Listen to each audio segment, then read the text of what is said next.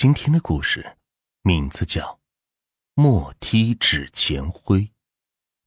俗话说：“七月十四鬼门开。”这个时候，鬼魂都会从阴间由鬼门关涌出来，纷纷回到自己家中。有祭祖活动的家庭，鬼魂就能够进入房子里边享用祭品；而没有进行祭祀活动的家庭，鬼魂就会坐在墙根下。或者是跟周围的鬼魂是聊聊天，或者是干点别的啥的。而这个时候，家家户户都会给死去的亲人焚烧纸钱什么的，而且按照惯例，也是好心，人们会附带着给当地的孤魂野鬼烧几个包。毕竟人家孤魂野鬼的没有家可以回去，这也算是聊表慰藉了。这一天刚好是撞上了星期六，李华去同学家是疯玩了一天。他从朋友家回来的时候已经是很晚了，天色已经是全部黑掉了，而且今晚的月亮也似乎是躲进了云层里边。幸好还有路灯的灯光，不然可就真的是伸手不见五指了。可是这也是仅仅在城区的道路而已。他还要走一段国道的，这国道的条件可就没那么好了。偏偏这个时候他的手机也没电了，没法做手电筒用了。不过等到来到国道上面，他倒是不怎么担心了，因为路旁没多远就有一个火堆，烧纸钱用的。有时候车辆是飞快的开过去，或者是晚风一刮。就带着是飞起许许多多的灰尘。他借着这些火堆的亮光，在国道上是走着，还算是能够看清道路。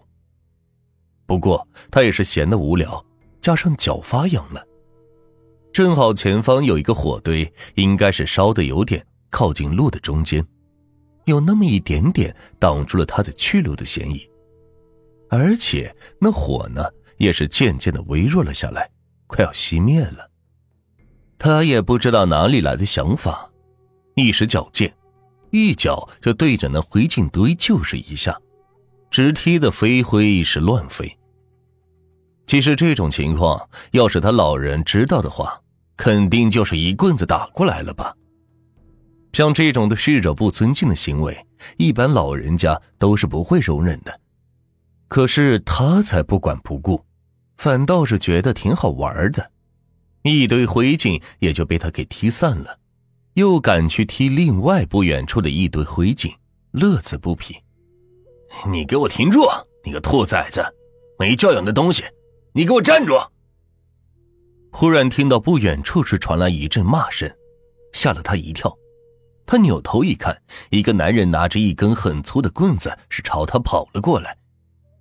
原来是那个男人发现了他对这逝者不敬的行为。当即就恼怒了，要过来打他，而他呢，这一下是闯了祸，哪里还敢多多停留？赶紧就拔腿就跑。然而跑着跑着，他就发现有点不太对了。虽然说是摆脱了那个追打的男人，可是他怎么自己跑了这么久，还没有看到家那边的特征性景致呢？他把速度放慢了下来，继续走，却发现。两边的灌木怎么有点似曾相识的感觉？然后再走一段路，他就发现自己竟然又遇到了刚才被自己踢散的灰烬堆。可是自己明明是往前跑的呀！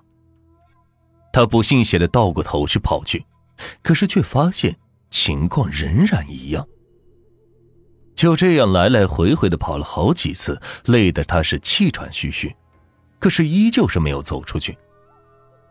而在这个时候，忽然看到不远处有两个光点在那里闪动着，然后是几个、十几个、几十个。刚开始他以为是人过来了，想必就有救星了吧。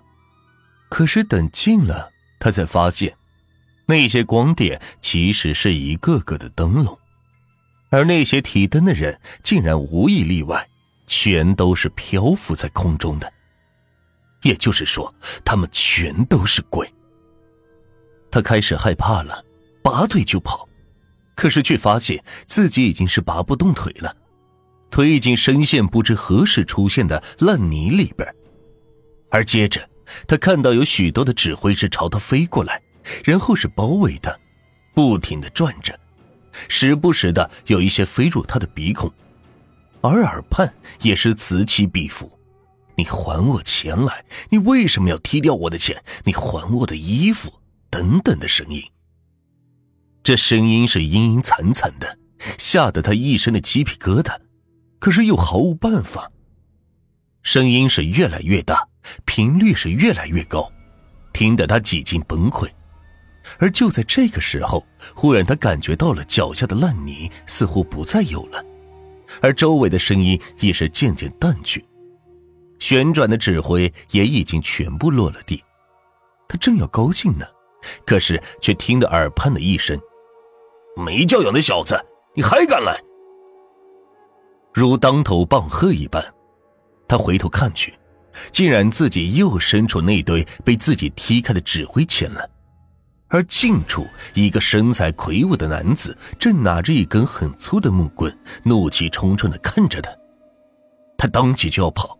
可是却是不知道被什么东西给绊了一下，摔倒在了地上，这样也就免不了挨了一顿打了。可是，问题是地上除了指挥，明明什么都没有。被打得一身痛的丽华是一瘸一拐的回家，然而发现这一条路依旧是走不到尽头。不出意外的话，自己应该是遇到了鬼打墙了。可是他把他在鬼故事上看到的办法都给用过了，却没有半点的效果，他还是走不出去。无奈的他是只好一下子四仰八叉的躺在地上，等着第二天的到来。一只手电筒的光是照了过来，他一看，却是发现自己的爷爷和父亲过来了。爷爷发现子孙这么晚没有回家，想着来接他一下。没成想，却看到了一身伤痕的李华。李华把遭遇的事情和他们说了一下，却是没想到一向慈祥的爷爷一个耳刮子就扇了过来。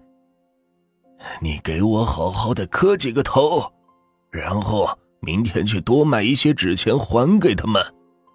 踢翻了多少，你就烧多少，在哪里踢的就往哪里烧。我看你这小子是活得不耐烦了，不是？丽华跟着他们回家，结果却是大病一场。烧纸钱这回事也是等到了三天以后了。那天起来，他觉得一身都是痛的。翻开衣服一看，自己身上竟然全都是抓痕。